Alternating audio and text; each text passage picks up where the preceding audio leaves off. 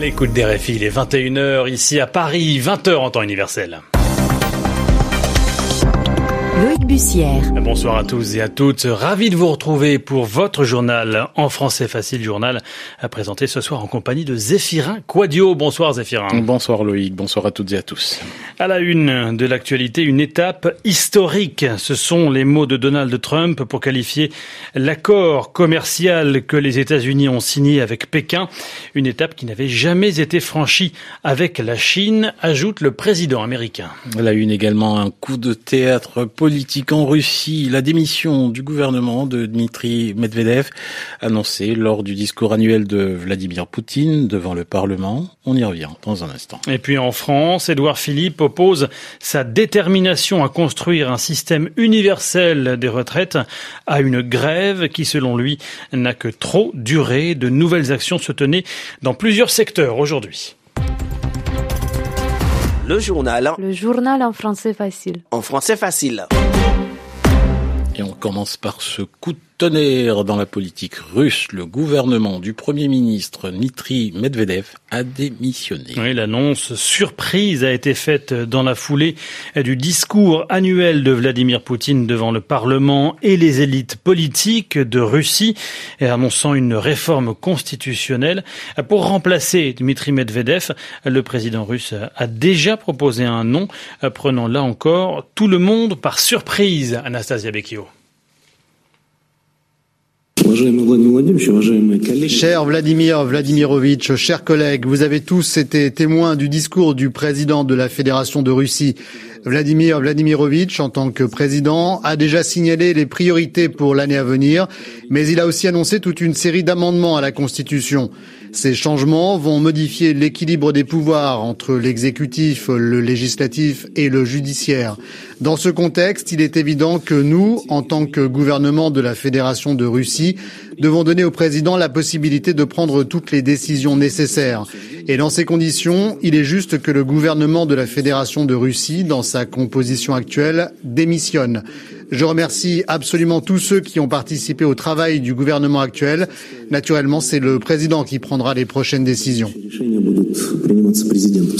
Voilà, vous l'aurez rectifié de vous-même, ce n'était pas la voix d'Anastasia Vecchio, mais bien celle de Dmitri Medvedev, ex-premier ministre russe. À la une également, Loïc, cet accord qualifié d'historique par Donald Trump entre les États-Unis et un accord commercial que le président américain et le vice-premier ministre chinois viennent de signer à la Maison Blanche. Le texte marque une pause dans la guerre commerciale engagée par Donald Trump au printemps 2018. C'est aussi une victoire politique qu'il ne manquera pas d'exploiter pendant sa campagne alors que se profile l'élection présidentielle de novembre prochain et après deux ans de guerre commerciale, même s'il reste beaucoup à négocier, Anne Corpé, à Washington. La cérémonie de signature a duré plus d'une heure. Donald Trump a distribué les compliments. Son secrétaire au Trésor a parlé de grandes victoires pour l'industrie et l'agriculture américaine. Le vice-premier ministre chinois a lui salué l'importance de l'accord et lu une longue lettre du président Xi adressée à son homologue américain. Concrètement, Pékin s'engage à augmenter de 200 milliards de dollars ses achats de produits américains sur une période de deux ans. La Chine promet aussi mieux protéger la propriété intellectuelle et de mettre un terme à la manipulation de sa monnaie. En échange, les États-Unis renoncent à imposer de nouveaux droits de douane sur les biens chinois et diminuent de moitié ceux imposés le 1er septembre dernier sur 120 milliards de dollars de produits venus de Pékin. Mais les autres taxes demeurent. Donald Trump veut conserver un levier pour aborder la deuxième phase des négociations. Elle comprendra des sujets difficiles comme les transferts de technologie ou les subventions accordées par la Chine à son industrie. Anne Corpet, Washington, RFI. Et puis toujours concernant les États-Unis, la mise en accusation de Donald Trump est ce soir officiellement votée par la Chambre des représentants et transmise au Sénat. C'est la suite de la procédure de destitution visant le, par le président américain, accusé, je le rappelle, d'avoir fait pression sur l'Ukraine pour l'ouverture d'une enquête sur le démocrate Joe Biden, possible adversaire à la prochaine présidentielle. Commentaire de Donald Trump, cette procédure est une arnaque. En Iran, Hassan Rouhani admet euh, clairement, euh, sans l'exprimer directement ou euh, clairement en tout cas, que la catastrophe de, de l'avion ukrainien abattu par erreur par un missile iranien a déclenché une crise de confiance envers les autorités de son pays. le président de la République islamique a demandé que toute la lumière soit faite sur cette affaire pour reconquérir la confiance de la population. Il a également lancé un appel à l'unité et à la réconciliation nationale pour régler les problèmes du pays, Siavosh Ghazi. Personne n'aurait pensé qu'un avion civil puisse être la cible d'un missile. Cette erreur a été commise par ceux qui travaillent pour assurer la sécurité du pays, a déclaré le président iranien.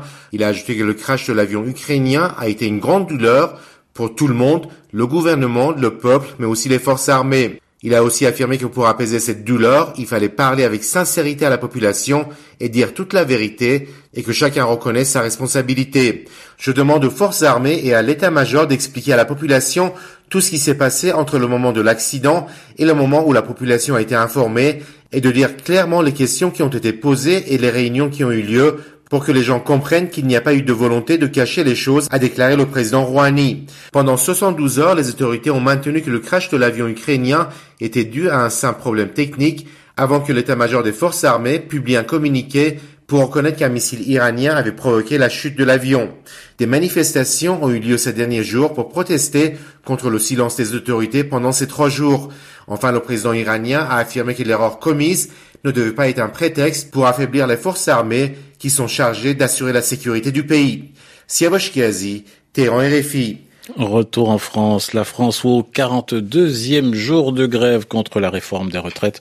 Édouard Philippe réaffirme la détermination du gouvernement à mettre en place un système universel et à supprimer les régimes spéciaux. Le Premier ministre, qui à l'issue d'un séminaire à l'Élysée, oppose la ligne gouvernementale à celle des grévistes qui poursuivent selon lui un mouvement sans issue et qui n'a que trop duré dans les transports. Ce sont ces termes, ce qui n'empêche pas de nouvelles actions aujourd'hui dans les ports, euh, sur les rails, dans les raffineries ou même devant le ministère des Finances. À ce soir, l'intersyndicale appelle à une nouvelle journée de mobilisation nationale le 24 janvier prochain, en plus de celle prévue demain jeudi. Elle aussi s'est montrée euh, très critique sur la, la, réforme des retraites, ce qui lui vaut d'ailleurs d'être démise hein, du poste auquel l'avait nommé Emmanuel Macron. Oui, Ségolène Royal, c'est d'elle dont on parle, va quitter très prochainement son poste d'ambassadrice des pôles. Un prochain conseil des ministres pourrait examiner le projet de décret mettant fin à ses fonctions, a dit qu'aujourd'hui le Quai d'Orsay. L'ancienne candidate socialiste à la présidentielle fait par ailleurs l'objet d'une enquête préliminaire ouverte par le parquet national financier sur l'utilisation des moyens mis à sa disposition en tant qu'ambassadrice des pôles direction l'Asie pour refermer ce journal. On s'intéresse à la découverte d'un nouveau coronavirus en Chine. après le voyage d'une personne malade en Thaïlande, l'OMS, l'Organisation mondiale de la santé, affirme qu'elle s'attendait à ce que des cas se déclarent dans d'autres pays de la région. 41 malades ont été placés en quarantaine. Une personne est décédée. L'épisode rappelle celui du SRAS en 2003. Le virus avait fait près de 800 morts et il pourrait aider les experts à combattre le nouveau coronavirus. À Genève, Jérémy Lanche. Les coronavirus sont des virus qui provoquent des maladies respiratoires. Les symptômes peuvent être bénins, similaires à ceux d'un mauvais rhume, mais ils peuvent aussi entraîner des infections graves, voire mortelles. C'était le cas du SRAS. D'après les autorités sanitaires de Hong Kong, le séquençage génétique du nouveau coronavirus serait similaire à 80% à celui du SRAS. Une chance, semble dire Maria Van Kerkhove, épidémiologiste à l'OMS. Pour le coronavirus du SRAS et du MERS, il n'y a pas eu beaucoup de transmission entre êtres humains. Il s'agit plutôt de transmission de l'animal vers l'homme. Mais la transmission entre humains a été amplifiée dans certains cas, notamment dans les hôpitaux.